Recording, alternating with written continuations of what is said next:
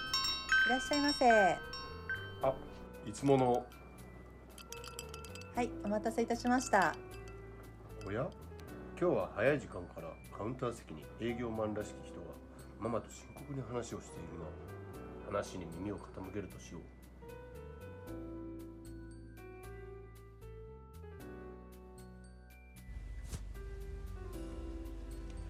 笠原さんいらっしゃいこんに ちは、ひろみママ。元気になった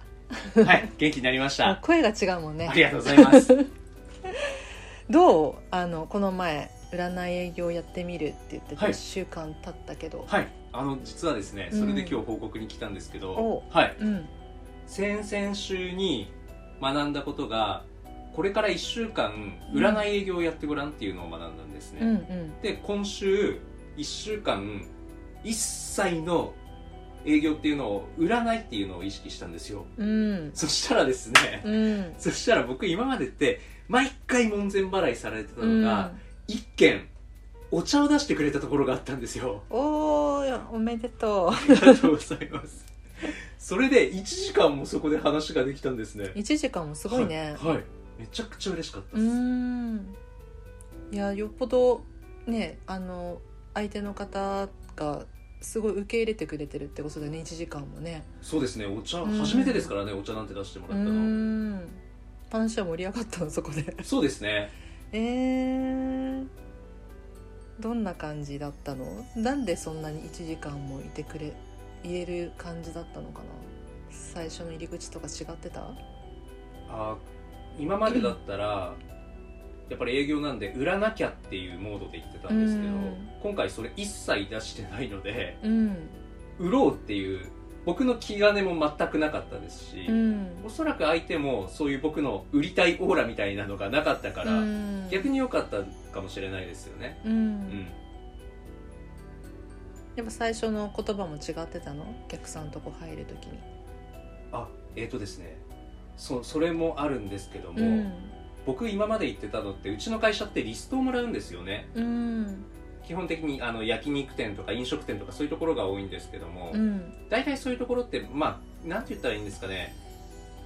うん空気がやっぱあんまり綺麗じゃないところうんうんみたいな、空気があの汚れてるところに空気清浄機入れませんかって言ってたんですけどもそういうのももう一切無視してうん僕今回新しいテナントビルとかそういうところも回ってた見たんですようんどうなのかなと思っうてんで実はそこでお茶出してもらったとこってうんめちゃくちゃ新しいビルだったんですうよ、ん全然あの綺麗なんですうんうよんしかもかっこいいしおしゃれだし、うっんていうところに行ってみたっていうのがありましたね、うんなるほどねはいうんでそこで思った通り言ったんですよ、うんあのすごく綺麗なオフィスですねっうて、ん何か困ってることありませんかみたいなことを言ってたんですよね、そしたらそこの社長がやっぱりそこの住環境を整えるためにうんすごく意識をされてるんですね、うんで空気も1日何回も入れ替えしてるんですってへ、ーまだ全部開けてうんそうするとホコリとか粉塵が入ってきてて、うんそれを拭いたりするのですごいやっぱりね困ってるっていうのを聞いてたんですよ、なるほどうんはいそこから話がすごく盛り上がりましたねどんな対策をしてるんですかとかうんなるほどはいすごいねそんな引き出しできたじゃんびっく悩みの り引き出しをびっくりしましたもう本当に営業って問題解決お客さんの問題解決なんだなっていうのが少しだけ分かってきましたえー、すごい一週間だったね、はいえ神谷さんにもそれを報告したのはいうん今日してきてうんであまりにも嬉しくてその後でヒロミママのところに来まし た、ありがとう、はいなんか飲むとりあえずハイボー ルではい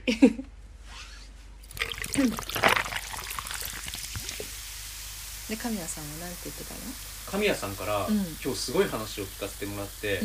アフリカに行った靴の営業の話を教えてもらったんですよ、んうーんこの話ってヒロミママ知ってますえわかんない何あのアフリカにうん靴の営業マンがうん靴を売りに行ったんですようんそしたらアフリカって誰も靴を履いてなかったんですってああ裸足ってこと話だったんですうんでうわーって思ってうんうん、うん、であの会社に連絡してうんでここもう誰ももう靴履いてないもう靴っていう文化がないんでうでんとりあえずあの23日はちょっとリサーチしますけどそれで帰りますとうんっていう一人の営業がいたんですねうんで時同じくうん全く同じ頃に別の会社で同じように靴をアフリカに売りに行ってた営業マンがいたんですよでその人その靴を皆さん履いてないわけですよねうんこれを見た時にうん速攻で会社に電話してうんこれやばいって言ったんですようんみんな靴を履いてないうんで靴の安全性と利便性を伝えていけば全員がお客さんになる可能性があるって言ったんですねああなるほどねはいうんで2人が見てたのって全く同じ風景見てたわけじゃないでうすか、んで片や全く売れないって思ってるし、うん片やこれみんな売れるってなってるじゃないですか、この差ってすごくないですかすごいよねめちゃくちちゃこれヒントあるなと思って、うんうんで何が違うこの2人が違うんだろうなって思ったらうん自分が行動した後にうん何が変わるかっていう想像力だと思ったんですよねうんなるほどうんはい自分が取った行動で何が変わっていくんだろうっていうのうんを後者の人はうん後天的に捉えられたんだなっていうのがあったんですよね、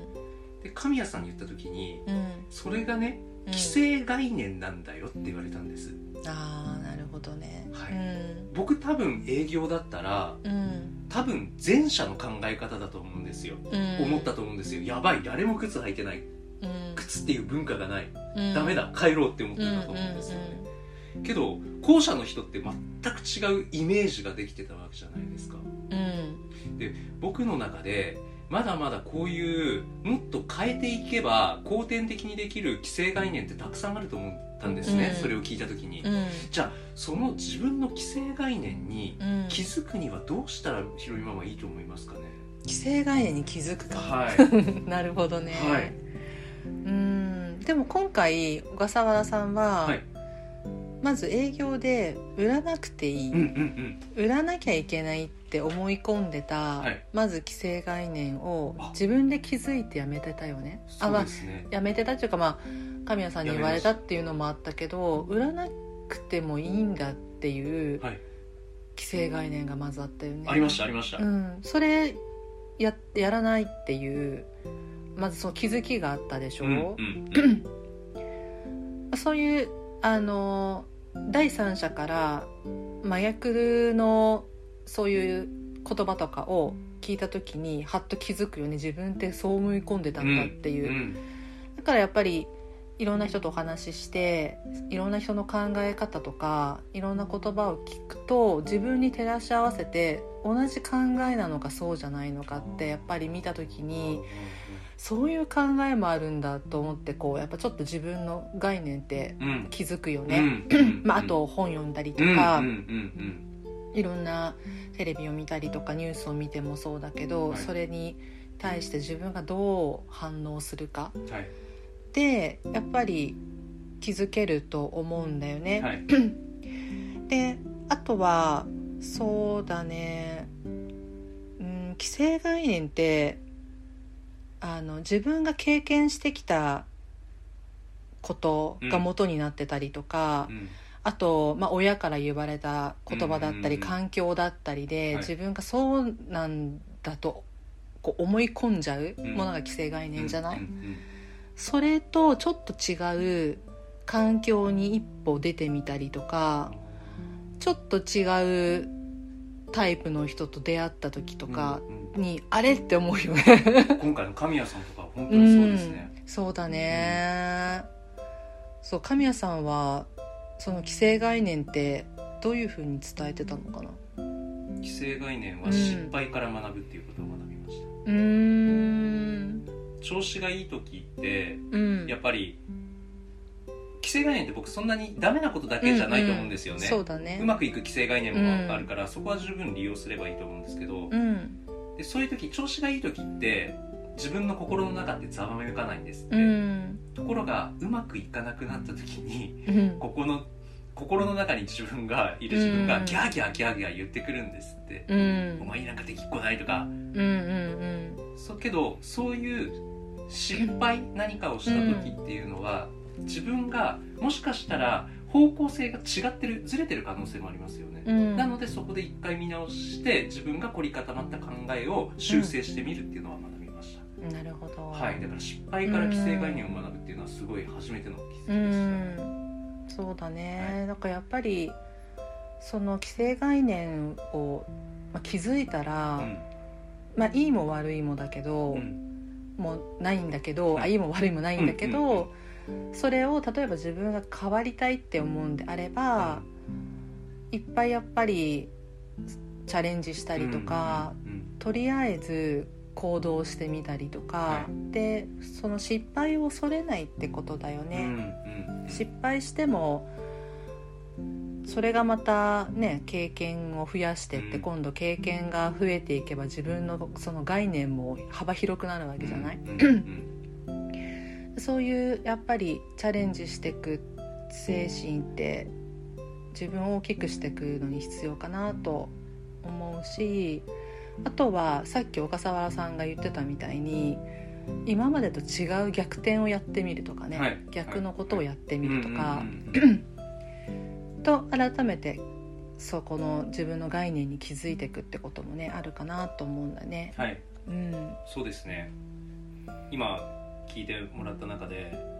やっぱり僕今までってずっと会社の人たちとうん、一緒にいたしうん、でいるメンバーもほとんど一緒なんですよね大体僕ぐらい売れない人たちとかと一緒に会社の愚痴とか言ってたりしたので、うんあの今ひろみママから教えてもらった、ん環境を変えるっていうのはめちゃくちゃ刺さりました、うんなのでこれからもっとねあのここに来たりとかうん、神谷さんから学んだことをちゃんとあのアウトプットできるようにしていきたいんでまた来てもいいですかねいつでも来てあね。 りがとうございますじゃあひろみママお帰りくださいはーい。